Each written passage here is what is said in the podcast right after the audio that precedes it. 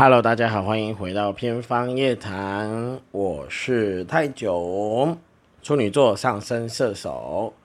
目标是成为乐观的男子。嗨，各位，你今天开心吗？我很开心，呀比，就是有一点慵懒的开场，没有办法，因为我刚完呃结束了今天一整天所有的行程，然后我现在真的非常的疲惫。就跟大家分享一下，简单分享一下，就是今天呃带我们的小朋友们，对，就是因为暑假嘛，暑假期间大家都非常开心，非常的开心，我也很开心。那开心的时候做什么呢？开心的时候就是出去玩喽。去哪里玩呢？我们去了云林古坑剑湖山，哇，哎。我不得不讲，听到这里的人就会觉得很莫名其妙，就是我一拖着这个疲惫的身躯，然后讲的这几个超级没有灵魂的字，我认真觉得我现在完全没有灵魂，真的很没有灵魂。但是我觉得还是要跟大家分享，就是今天一整天的心情。其实简单来讲，今天这一集我本来也没有预设想要说什么，只是就突然间一个感觉，一个 feeling，就是有感而发，然后再加上就是呃前几天。就是我在整理我的那个，就是还未完成的那个脚本的时候，我就发现，哎，对耶，这个时间又要到了。是的，我此刻录音的我是八月七号，对，那想必也知道，就是。可能应该我会是在这个日期上架，但什么时候上架我不知道。总而言之呢，明天对此刻我录完音的隔一天就是我们的父亲节，好不好？祝全天下所有的父亲，或者是呃父代母职的父亲，或是各位阿公们、叔叔们、伯伯们、伯伯们，祝大家父亲节快乐。对，与此同时，我也祝我自己父亲节快乐。对啊，毕竟就是有。一对儿女，我有一对儿女，好吗？然后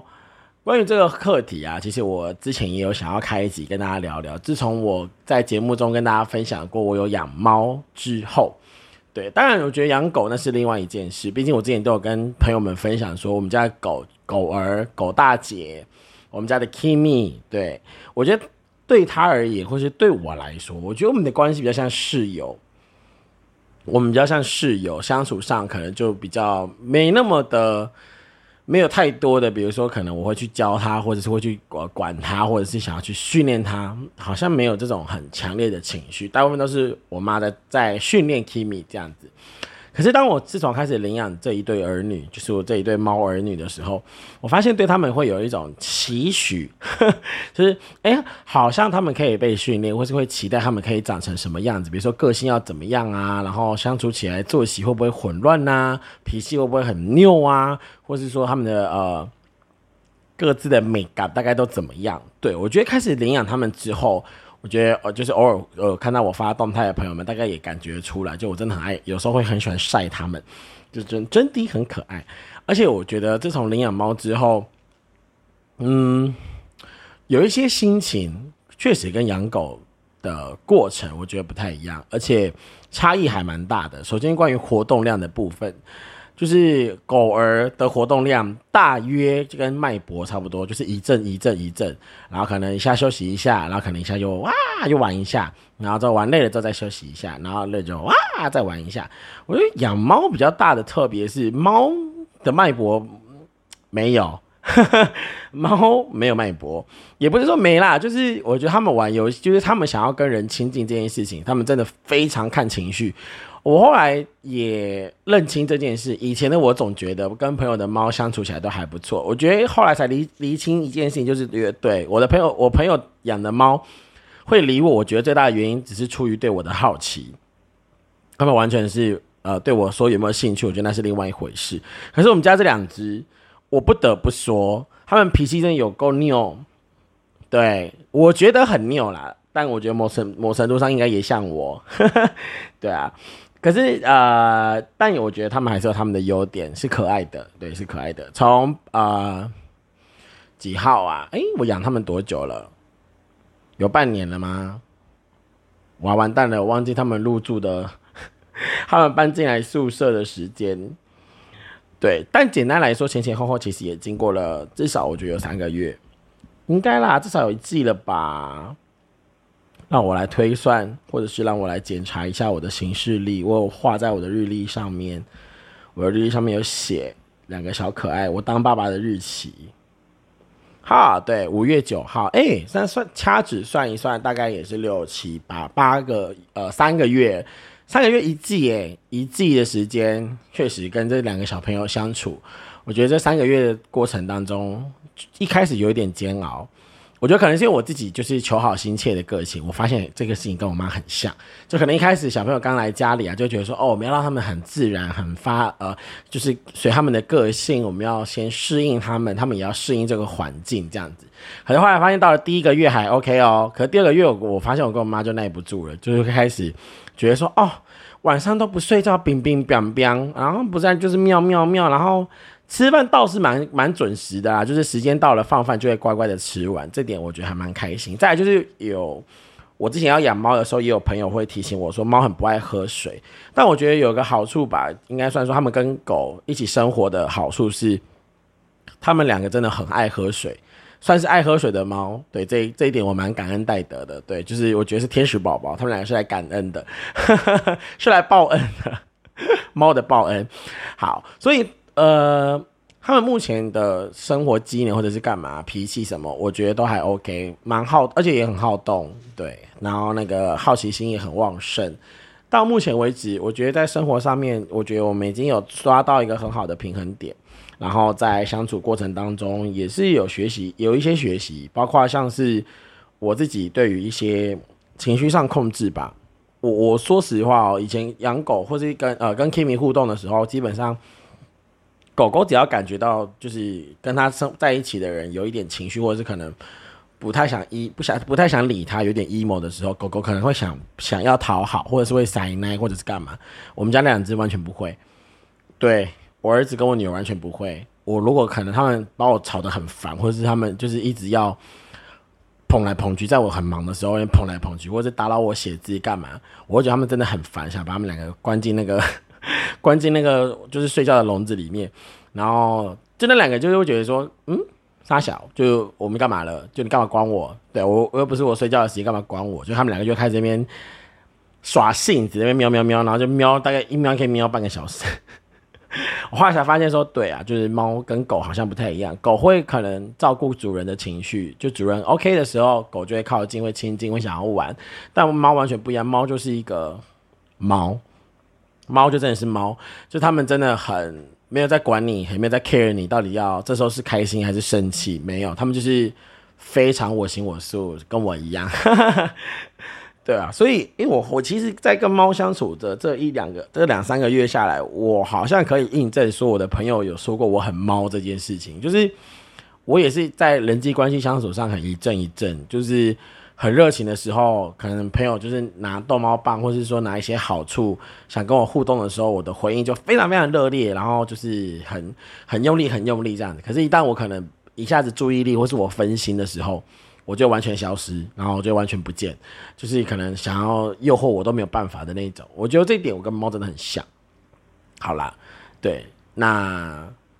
关于这一点，我自己其实也觉得很可爱的事情是。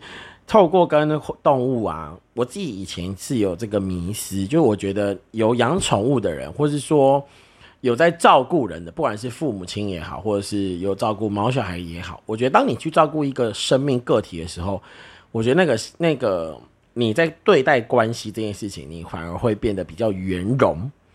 然后在你的脾气的美感上面，你会相对的比较和善，而不是和善，算呃相对来讲比较亲切吧。对啊，我自己是有这种这种感觉。像我身边，呃，有生小孩的，已经当爸妈的朋友，还有就是有在备孕中，或者是有在养宠物的朋友，我后来发现，跟没养宠物的朋友，或是没有小孩的朋友相较下来，我觉得对于很多事情，真的很多。我这不是这个不是族群歧视，我真的没有族群歧视，这是我自己的观察，好不好？不要喷我。就我发现，对于有有一些小细节的容忍度，确实会有一点差异。对啊，以前我还没养，以前我们家还没有，呃，有一段时间很长一段时间没有养宠物的时候，我可以尽我所能的，就是使呃使尽我的洁癖，就是可能我想干嘛的时候就 OK，然后我的生活规划或者是干嘛，我可以完全照我想要的方式去做整理摆设等等等等。可自从家里有小孩之后，不管是毛小孩，或是朋友的小孩，或是亲戚的小孩，这些当这些小孩子充斥在你生命里的时候，你就会发现哇，你的生活空间必须要为了他们而挪出一点点。就是所谓的公共空间，或者是让孩子们自由的空间，因为你要让孩子们进入你的生活，让他们进入、认识、了解你、亲近你，你就得势必要开放一点点的空间给他们进来嘛，对不对？就是要有可以交织的地方，或者是就是你跟呃室友，对，一开始我就跟 Kimi 的互动比较像室友，也一样。你今天在一个生活空间当中有另外一个个体跟你相处在一起的时候，你会去，你会，你很难不注意到他。你真的会受他影响，他吃的时候，他洗澡的时候，他睡的时候，或者他干嘛的时候，你一定会被他影响。再怎么有定力的人，真的你都会被影响。更何况是自己的小孩，甚至我觉得，更何况是你所生出来的孩子，对啊。所以真的诶，我觉得刚好在今天这样的一个时间点，虽然说对啊，今天真的拖着很疲惫的身躯，但是我觉得，因为想到明天的一个节律，那也加上我之前在写的关于就是照顾宠物的这样的一个过程、心路历程。我觉得这第一个点，我想要分享的是在情绪上的控管上，或是在于情绪的表达上，我觉得会让自己更成熟一点。我我觉得有比较成熟，特别是有时候我很 emo 的时候，或是我很烦躁的时候，你不能因为你自己烦躁而不让孩子吃东西，或者你因你不能因为你自己烦躁，然后可能去骂孩子、去凶孩子，然后孩子不见得能 get 到，你知道吗？也许小孩可以稍微感觉得到，我说是人类小孩。对，也许人类小孩也许可以感觉得到，说，哎，这个大人现在有脾气，或者这个大人好像就是有点很凶，或者是干嘛。可是毛小孩又不一样，毛小孩虽然狗狗可以闻得到，就是人散发出来的那种气味，可是我觉得猫完全不同。猫真的就是我时间到了，我现在该干嘛就该干嘛，就是我有我的生理时钟。然后你可以你可以限制我的行动，但你不能限制我此刻的呃状态。我觉得猫是这样，对，更何况是我觉得是一个孩子，对啊，所以。也符合，对，也符合我从今年呃，也是四月份开始，就开始进入补教业，然后开始在补习班带孩子的时候，我觉得我在情绪的呈现，不管是表情，或者是我的言语词汇，或是我当可能有情绪来的时候，我跟小朋友讲话的时候，不会像以前，以 以前，说实话，以前我自己在情绪表达上很很自我，非常自我。认识我多年的朋友，大家都知道，我现在情绪来的时候，我真的不喜欢别人烦我。或是我真的会觉得说，你给我时间沉淀，因为你一旦在这个时候触动到我的地雷，就是马上会爆，我会不分青红皂白的喷人这样子，对啊。然后哦，讲到这个，我觉得我今天好像也有差一点点，就是出现这个状态，因为我在吃饭的时候，说实话，我觉得吃饭对我来说是个很重要的时刻，所以我希望我可以专心的享用，专心吃吃完我眼前的这一盘饭菜。对，我觉得其一是因为就珍惜食物嘛，不想浪费。然后其二是我觉得你在吃饭的过程，如果你不是在家里，你是在外面，多少你会让别人看见到你吃饭的模样。我觉得关于吃饭的模样这件事情，我觉得我感觉我也可以讲很久。就是你知道，对于人吃饭的那个样子啊，你去观察一个人吃饭的样子，他所有的举手投足，然后他吃饭的顺序，以及他最后在整理的那个过程，其实我觉得可以看得出一个人的修养，不是。啊，对这个真的，我我非常的赞同，好不好？阿门。就是我很赞同这件事情，因为对我来说，我很重视吃饭这一个此刻，面对我眼前的不管是面饭、便当等等，我专注在这件事情上面，我专心的吃，细嚼慢咽，然后去感受食物的味道。我觉得就跟我想要跟人讲话、跟人沟通的那个感觉是，甚至是一模一样。或是我今天专注于做一件事，我就是专心把眼前的事情做好。然后很不希望受到打扰，或是我不希望受到一些，比如说可能情绪上的转折，或者是干嘛，除非啊真的非常的紧急，对，所以我昨天在想这件事情的时候，其实我也很担心，因为我一直很怕说，我如果要在小小朋友面前吃饭，因为我平常在补习班跟小朋友吃饭的时候，我们都是老师坐在一起，然后小朋友们坐在一起，对我们我很少会坐在学生中间吃饭这样，所以我我今天在要要吃午餐的时候，其实我有刻意的就是先等。等所有的小朋友都吃差不多，都跑去跑去玩或者跑去买买东西的时候，我就赶快趁那个时候赶快吃。结果没有想到今天就说这些小孩都好像没看过人一样，你知道吗？没看过我吃便当一样，就会开始感觉说老师你怎么这样吃饭？老师你怎么这样？老师你要先吃这个吗？老师老师老师老师，我可以怎样怎样吗？我当下真的很想崩溃，而且我当下就会觉得说，拜托让我专心吃饭，我不想回答问题，也不要让我去思考事情，我想专心吃饭。就是我当下其实已经有一点点不耐烦了，然后但是我觉得后来又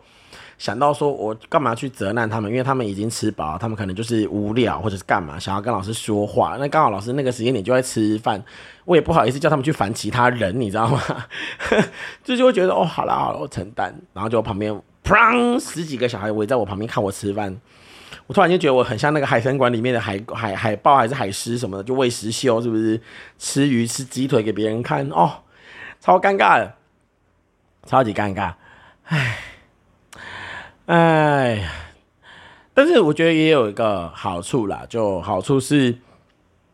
我自己在。呃，这个过程当中，我好像有因为受到猫咪们的影响，就是因为可能自己在家里面的时候，平常在吃饭，然后猫咪就闻到食物嘛，那一定就会靠近，想要跳到桌子、餐桌上面。那我现在已经有把它们训练的很好，就是当我靠近餐桌的时候，它们不敢不敢踩在我的餐桌上，一定会坐在我旁边，然后等我吃完。因为他们一旦把脚脚、把手手伸到桌上的时候，我就会打屁股，我就会拍他们的屁股，然后或者把他们直接抱下去，这样跟他们讲说不可以上来。然后就现在是吃饭时间，这样就慢慢的一天有两天训练了一个多月，我觉得还不错，有点成效这样子，对啊。然后一开始我妈有点排斥，我妈就觉得说干嘛要要要打要要拍屁股，或者是干嘛要就是把猫或者是用抱的直接抱下来，就直接跟他用讲的就好。我就想说猫用讲的听得懂吗？或者是说教的好吗？我觉得有点困难这样。所以我就觉得有有一点就是用用，后来我也有点带小小奖励的方式，比如说，如果可能猫咪在我吃完饭吃饭这个过程中间，它都它都没有餐上餐桌，我可能就会等我吃完饭之后，我就会在旁边挤那个猫肉泥啊，或者是干嘛，对，就是前提是我我个人可训练的时间点。一样也不错啦，至少现在利友跟哈鲁至少两个两个都会坐下了呵呵，会坐下等我把饭放好，然后两个人再吃，就是这是一个我觉得还不错的训练成果。这样，好在其一是我觉得在脾气上的表达，还有那个呃对待孩子的容忍度，我觉得真的有变很有有有有提升，不能说变得很好，就是有提有所提升，跟过去比起来相对。然后我觉得还有一个点是真的诶，我觉得作息真的会受小朋友影响，不管是在工作时候的生活作息，或是在家里面。对，因为毕竟现在就是小小朋友们才不到一不到一岁，还是需要不断 care 的时候，包含像喂食，可能就四到六小时要喂一次。我我真的因为自从这两个孩子进入我生命之后，我觉得我的睡眠变得很很碎片。睡眠时间变得很碎片化，因为可能也就是四五个小时，然后就要起来一次，可能就会放食，然后可能就会开始去清猫砂或者是干嘛，因为他们的他们进食量跟排泄量就是相对嘛，对。但我觉得一开始很不很不愿意，而且很不习惯，甚至是有时候可能因为真的工作很累的时候，你回到家你真的我连晚餐都吃不下，我就想只想躺着，然后在这个哎呀不行，猫还没有喂，不行，猫砂还没有清，哎呀不行不行。赶快疲惫的身躯，快点动起来，这样子。对，就那时候真的很希望自己能够有另外一副身体，或者是很希望，就是说啊，算了，我不要弄了，明天早上起来再弄。有时候真的就会懒惰到这样。可是我我后来也在这样的训练当中，慢慢的磨练自己，就觉得嗯，这是我的孩子，然后我必须要负起责任照顾他们，这样。对，而且还记得在前前前几集的节目内容，我也跟大家分享到说，自从在呃在补习班，在现在的工作上开始找到那种使命感，或者找到那种梦想的时候，我觉得真的多少对于孩子的那种包容性、容忍性，我觉得真的有提升很多。以前我也会觉得，呃，就是这些孩子，我不知道他们对我的情感是什么，我也不知道他们到底是否真的重视我，或者是否他们真的发自内心喜欢我。在带着不确定的情况之下，我都会觉得我的多我多的付出都会带来最后最后是我自己内部的消耗，我要花更多的时间去拼凑自己那种被被忘记或者是那种被呃被放弃的那种感觉哦，真的太痛苦了，真的太痛苦了。好，讲回来讲点比较开心的事情，我觉得在脾气吧，然后我觉得在生活上面，我觉得有些很可爱的事，像呃 Kimi 的话。我觉得 Kimi 的好处是因为是小女生，我说她大姐嘛，什么叫大姐？所以有的时候她可能会想要，比如说取暖，或想要趴在趴在你的腿旁边，或想要躺在你的大腿上，或者是可能有时候你睡觉的时候，她就会缩在你的我的腰旁边卷曲着睡这样子，或者她就想要把脚把下巴跪在我的那个小腿上面，这样把我的小腿当枕头跪着睡，也会。对啊，更可爱是冬天的时候，就是我也不知道哎，猫跟狗都会，就是睡觉的时候都喜欢睡在冷冷的两两腿之间，就不知道为什么我都是在这么害羞的位置。然后哈鲁会睡脚中间，利友比较利友比较那个利友比较，毕竟可能是公猫吧，就哥哥很喜欢睡在我头旁边，就是我的枕头上。然后不管我往哪边侧转或者是什么，就是它一定会在在总会在我的枕头上找到一块它能够睡觉的位置，很很很很神奇这样。对，而且我发现这几天，就是我从楼上下来，或是我从外面回来的时候，我发现丽友会接，会接我，就是他会跑来门口，然后让我摸两把这样子。就之前是 Kimi，然后现在丽友会跟着跟着排队来，要让我摸头、讨摸，或是搔一下、搔一下脸、抓一下脸颊，这样塞塞奶塞奶。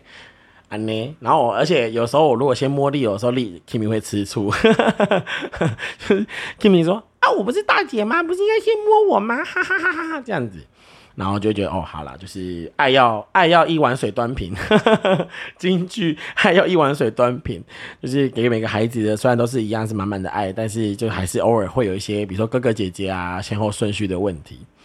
好，那我觉得最后。本来在这样的一个节日，因为毕竟想说是做父亲节特辑，所以本来也想要跟大家聊聊关于爸爸这个角色。我觉得自从我跟我照顾孩子们以来，从从先从 Kimi 讲好了，从 Kimi 讲起到后来 Leo 跟哈鲁，我觉得家里有一个孩子跟家里有两三个孩子，就那种感觉真的完全不一样。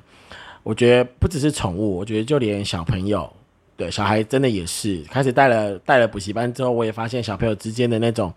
内心的 mountain 那个顺位啊，就会觉得说，哎，我比较得宠，老师比较喜欢我，或者说我比较常帮老师的忙，或者是我是老师的小助手什么的。那有些学生不爱争宠，他们可能就觉得，我就是做好我的本分，反正老师会关注我就好了。这样，我觉得也是在这些形形色色孩子们的表现当中，我自己也会抓住一些度量衡，抓住一些平衡，这样子，然后在跟孩子们的相处上。我稍稍可以体会，真的，我稍稍可以体会，就作为父母亲，希望孩子好，但同时也希望就是很严格的去教育孩子们，什么是错误的要规避，什么是错误的要谨慎，或甚至是真的，即使犯错了，也不要因为怕被责骂而去做更严重的事情。对啊，讲起来，我觉得在呃工作这段期间，呃，又讲回我的工作，我觉得工作真的很多事可以聊，特别是带小孩的时候。我觉得在工作期间有一个很特别的点，是我好像似乎可以理解，就是父有些父母亲他们是真的，因为自己因为要忙扛家计，或者他们可能真的很没有那么多的时间可以陪伴孩子，他们希望有老师，希望有学校，希望有补习班来作为这样的一个辅助资源。然后，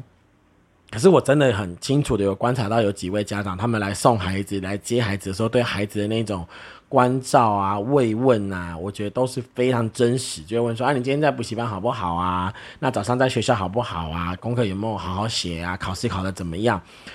我觉得这种会问这种话的家长，其实不是真正的在意孩子们成绩考得怎么样，而是他们会希望孩子们过得快乐，然后会希望说，在爸爸妈妈忙工作或是忙着存帮你为你为了你。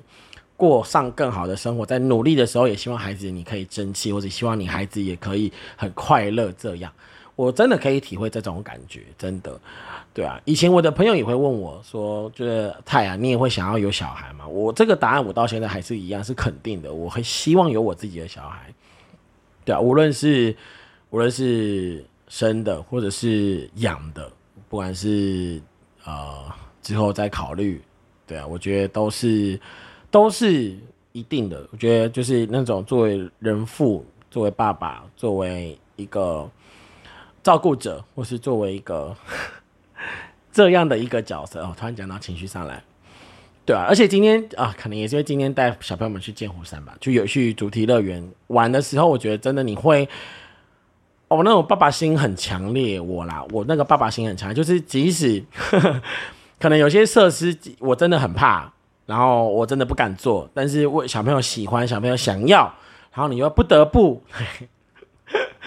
讲个好笑话。我今天去剑湖山，我所有设施都做了，我真的所有设施都做。那个除了没开放的，或者是排队排很久的，我真的没做以外，所有的我都做了。然后就是在那个过程当中，当然我觉得也有些我自己可能很不拿手的，特别是那种原地旋转的那种哦，那个飞碟盘我真的是受不了。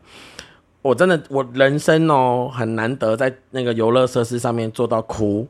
因为真的身体太不舒服。我不知道为什么今天那个小脑特别特别特别。对那个地心引力过不去，就以往我可能比如说做那种设施，或是说原地旋转或者干嘛，我可能就想说自己头甩一甩，或者说可能稍微让自己的小脑晃一晃，我应该就不太会那么就不太会晕或者是什么。但今天我觉得真的是一呀，我觉得是有压力，就是小朋友们会很期待说，老师你要跟我们玩，老师你不跟我玩，我就不敢上去或者是干嘛，对，就是会讲这种话，然后你就会很哦。好了，我陪你上去，这样子，对，就是会觉得说，哦，小朋友们很期待你跟着他一起玩，一起参与，跟着他一起见证这个过程，这样子。然后我就会觉得，哦，真的有感受到这种 热切，很热切。而且说实话，有的设施，好讲讲白一点，就像 G Five 啊，以前我真的是，我是那种被拉上去的人。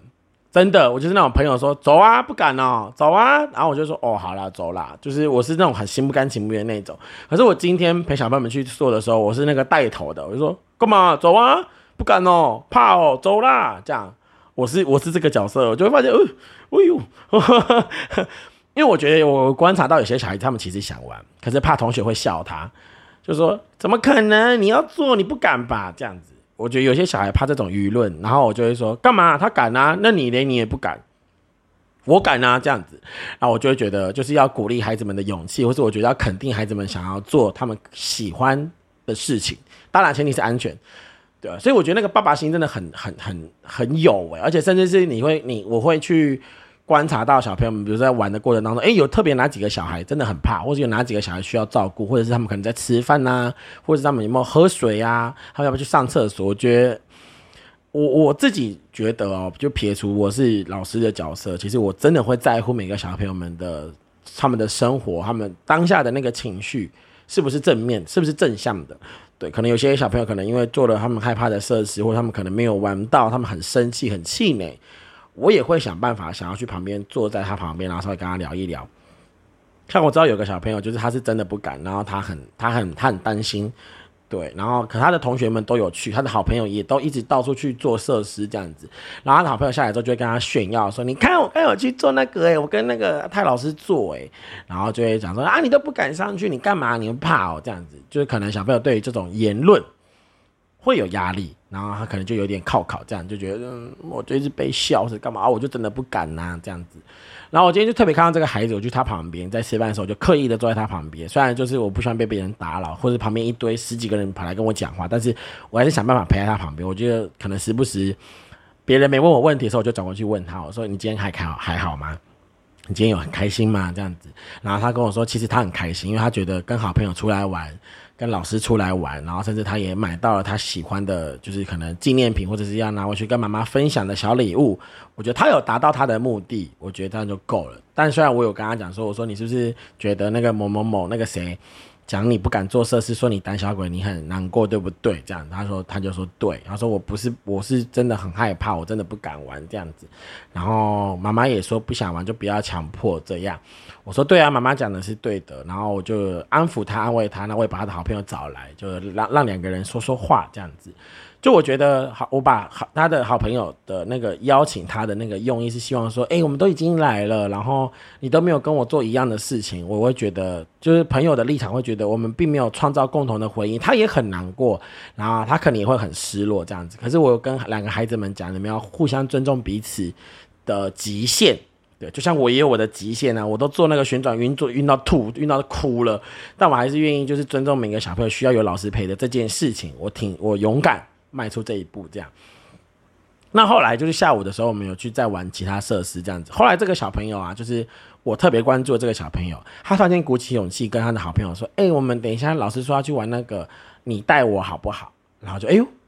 然后那个小朋友就要跑，这个那个好朋友就要跑来跟我炫耀说：“老师，老师，那个谁他跟我说他想跟我上去做那个哎，这样。”对，然后我就说哦，这样很好啊，就你们两个终于可以创造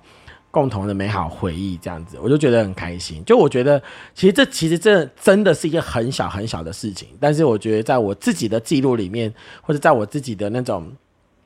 过程当中，我真的很开心，我超级开心看到小朋友有这样的成长，不管是从呃了解自己的需求。了解自己的想要，以及对自己的好朋友、对自己的同才说出这种邀请，以及不会去嘲笑别人，然后愿意接纳别人的极限这件事情，说真的，我很开心，我非常开心。就是我希望这样子的美好能够继续留在这些孩子们中间。于此，我我自己也也一样，对啊。仔细想一想，我觉得在我们的生活当中，我们很容易去忽略别人的极限。我说真的，包括像是，哎呦。怎么突然间开始聊正题？今天不是父亲节特辑吗？好啦，就还是维持一贯就是呃偏方的那个风格，还在聊聊一些议题。我觉得很多时候我们对于这些我们认为的小事，说真的，以前我们都认为是小事，我自己也是。这几年来，对于我在跟朋友们的相处当中，我也觉得这些都是小事。比方说，我们都认识那么久了，你应该理解我的吧？或者说，我我们都认识那么久了，你都记，你都还不知道我是什么个性吗？或甚至是说，啊，我就是这种人呐，你能拿我怎么办？就是我，我们很多时候都有这种情绪，我们都会有这种习惯。对啊，我觉得有几种可能。首先，第一个可能我们的家庭环境很好，可能我们的朋友们真的对我们有很大的包容性，或者可能我们太油嘴滑舌，别人说不赢我们，或者别人不想跟我们争，或者是他们根本就不甩我们。这其实很多很多情况的啦。对，但我觉得与此同时是，有的时候我们能不能够多一点的自觉，就多一点自觉去想到说，哎，我这样讲，别人有没有感觉到被冒犯，或是说，哎，我这样子抱着这样子一个期待。会不会对于某些人造成一些困扰？我自己其实，在思考这个问题的时候，我觉得这是一个很好的练习。当然，我们并不是说一定能够做到所谓的尽善尽美，当然不可能，没有人十全十美。但是，能不能够在你认为最亲近的人，或是把你视为最亲近的人的这些人面前，我们能不能尽量的去做到这件事情呢？就是对于你的好朋友、好兄弟，对于你的闺蜜。对于你的兄呃死党，对于甚至对你的家人、对你的伴侣等等等等，我们能不能够真正做到互相尊重？真的互相尊重是什么？互相尊重是我可以认清楚，并且我能正确的表达出我的需求及我的想要。我觉得就像这两个孩子一样，这个孩子他有讲说，我是真的害怕。虽然我很喜，虽然我觉得我来到这里，我已经达到我最重要的目的，就是买纪念品回家给我妈妈，这是他今天来的目的。可是 B 小朋友就会觉得，今天我来的目的是我希望 A 小朋友可以跟我一起创造共同的回忆。两个人从基本需求上就已经完全不同了，但是两个人能不能够正确的表达出来，并且两个人愿意尊重对方，然后一起共同去完成这这样的目标？我我透过这个故故事，或者透过这个互动，其实我自己也想起我我我亲爱的好闺蜜，就是我觉得啊，在跟她相处的过程中间，我觉得她一直有在容忍我很多事，对啊，以前我也会觉得说，呃，就是嗯，这样讲好吗？以前我觉得要跟我我闺蜜当朋友是一件很困难的事情，因为。可能在他面前，我其实很多时候我没什么自信，因为我觉得他很他太多优点了，然后他很讨喜，然后很多人喜欢他，然后很多人想要跟他变得很亲近，所以与此同时，我就会觉得哦，我很我很容易，我就会产生非常强烈的自卑感，我就会觉得我好像不配，或者会觉得说哦，好像我应该没那么重要，或者我可能就会自然而然把自己退居二线，就会觉得算了，我就这么算了。对，可是，在跟闺蜜相处过程当中，我觉得她也。很努力的去告诉我一件事情，就是今天我也不管你是谁啊，我也不管你，就是他所谓的我你是谁，自己说我不管你今天是什么样的才能才华，或者是你今天到底长怎样，多帅，赚多少钱，这都不重要。我认定你是我朋友，我认定你是我最好的朋友，难道这不不足以？就是难道这不足以证明你真的很重要吗？我觉得他从我们刚认识的前前期吧，对我很不安的那个时候。说实话，我真的就是有一度非常自卑，自卑到就会觉得他，他跟我说他把我当最好的朋友，我都觉得是谎话。但是相处久了，就好像开始慢慢学会这件事情，然后并且我觉得我们两个有更多的在彼此的尊互相学习、互相尊重的这件事情上面，我觉得慢慢的有有有达到共识。对啊，像之前就是我闺蜜都跟我讲说，她希望我们可以去去一起一起去一些地方，比如说去去旅行，然后去做什么做什么。然后我也会我也会想说，诶，那如果既然比如说上一次我们去去那个哪里啊，西子湾哦。去西子湾，然后去博二，就我会觉得我想要去看，我想要去听海浪声。我的目的就很简单，我想听海浪声。然后他就说他想去看市集，我说哦那好，那我们就找找一个共通的点，就是你陪我去看我想看的，我也陪你去看你想逛的。然后两个人都能够达到彼此的，就能够比能够一起陪伴对方去满足自己的那个需求的那个过程，我很开心。对我觉得那个感觉真的超级重要，而且我觉得就很像这个孩子讲的，就是这是属于我们两个人的回忆，就是跟别人无关。对，就我自己就觉得今天就是今天看到这两个孩子的互动，我就想起我，我想起我跟我闺蜜的故事，就会觉得说，哦，我觉得这就是最好的相处模式，不管跟谁，跟家人也一样，跟好朋友。跟伴侣，跟你生命中那些重要的人，我觉得这些都真的非常重要。对啊，那好，倒回倒回正题，今天是父亲节特辑。对，有机会其实我也很想跟大家分享，不管是我当爸爸，我自己当爸爸，不管是宠物的爸爸，或者是学生们眼中的那个爸爸，就像有时候，有时候有些小朋友很白目，看到我会跟我说干爹，然后会跟我说爹，或者跟我说爸，然后就想说。哼我已经到这个年纪了吗？哎，确实哎，小一、小二、六七岁，好像我好像生得出来哦，我好像生得出来。对啊，就是嗯，有时候就会觉得这些孩子们在你身上那种信赖，然后那一种撒娇啊，或是那种你在教他事情的时候，他即使会哭，他即使当下很难过，但是他知道你是因为出于爱他，就是你会感受到孩子那种。好啦，我真的知道错了，你不要再那么凶了，这样子你可以变回来，你平常跟我嬉皮笑脸、嘻嘻哈哈的样子嘛？这样，我觉得听到孩子们就是有时候表情上面挂着这种解读的时候，我觉得很想笑，这是真的。有时候我在骂小孩，我真的骂到一半，我都会自己笑场，因为我真的觉得那些孩子们表情真的太可爱了啊。好了，哎，我真的说实话，自从开始进入就是。补习班工作之后，好多故事可以说，可能是因为里面很多小孩，然后每个小孩都有属于自己的故事，然后也有很多很奇特的 奇人异事哦，真的也是多到数不完。但我我很珍惜，我很珍惜跟这些孩子们相处的日子。对啊，是啊，而且之前也有在节目中跟大家提到，我觉得那种工作起来那种使命感真的完全不一样，跟以前的体验真的差太多了。嗯。有机会，我也很想跟大家聊聊我之前的工作，以及呃更多的自我介绍。对我发现有很多观众，真的有很多观众对我还有保持一些的好奇，那也会跟我提出一些问题。我甚至也收到了一些朋友们、粉丝们的来信，然后会想会希望我去聊一些很很实际的议题，然后并且在节目中跟大家做分享。那我也还在就是做一些的整理，这样。那希望。呃，未来在偏方夜谈也可以继续跟大家分享这么多故事，然后也也可以跟大家分享一些关于某些议题我自己的一些想法。好啦，那最后呢，我觉得还是要讲一下，就是真的祝所有各位爸爸或者是带呃带母父呃呃什么父带母职的各位男人们，真的大家大家都辛苦了，有时候。我自己觉得，身为华人，然后甚至身为男人，有时候我们对于呃，男人必须要充满力量、充满权威感，男人必须要成为铜墙铁壁的那样一个刻板印象啊，甚至男人不应该太过温柔，是男人不应该显得懦弱的这些刻板印象，有的时候在我自己身上，我也会冷不防，或是我有时候也会忘记这些东西，甚至我会觉得那些很根深蒂固的东西，都有可能会影响到我的。一些很特殊的判断，对我自己在这些的过程当中，我慢慢的去雕塑自己，慢慢的训练自己。我觉得观察到自己有成长的时候，真的是一件非常非常快乐的事情。对啊，期盼未来有更多故事继续跟大家分享。我觉得关于偏方夜谈，有太多故事可以说了。好，最后再跟大家呃重新呃分享一下，就是关于人物志的部分。确实，就是我现在还在找平台，然后可能未来希望啊，是希望可以把文字化，又甚至是我也可能会变成是像短漫画或者是那种 CG 图这种。对，目前还正在寻找绘师当中。那如果有绘师也愿意来接洽的话，就是欢迎可以 email 或是可以到 IG 来寻找偏方夜谈这样子，找到太久。好。OK，以上就是今天的分享，也是今天的父亲节特辑哦。真的说真的，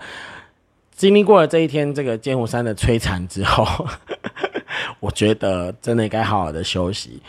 啊，也因为待会儿时间差不多了啊，该去喂孩子了啊，不然等下孩子要喵喵叫了啊。对我觉得真的很多在生活上面的分配，你不管是我一开始说到的，你所谓的空间，你所有的时间，甚至你去本来要拿来休闲，或者你可能以前我只会拿来打电动、追剧的那些时间，你都得要去提心吊胆，或是你额额额外去想说，哎，我刚刚猫砂清了没？啊，我刚刚饲料放了没？我今天罐头喂了吗？然后我我的罐罐头。里面有没有放那个？就是比如说药啊，或者是那些维生素，或者是那些健康食品什么的。就是你生活会开始去为这件事情操心的时候，我觉得这是一个甜蜜的负荷，真的，真心觉得甜蜜的负荷。那最后，我觉得还是要说，嗯，哦，我到底讲了几次？最后，突然间讲到情绪上来，啊。我希望有一天我也可以，就是跟我父亲说这些，然后我也希望可以好好的坐下来，而不是只有在特殊的节日，然后去跟爸爸有这样子的交流。突然想到我自己的爸爸，好，嗯，先这样，我要去喂猫了，我要去撸猫了。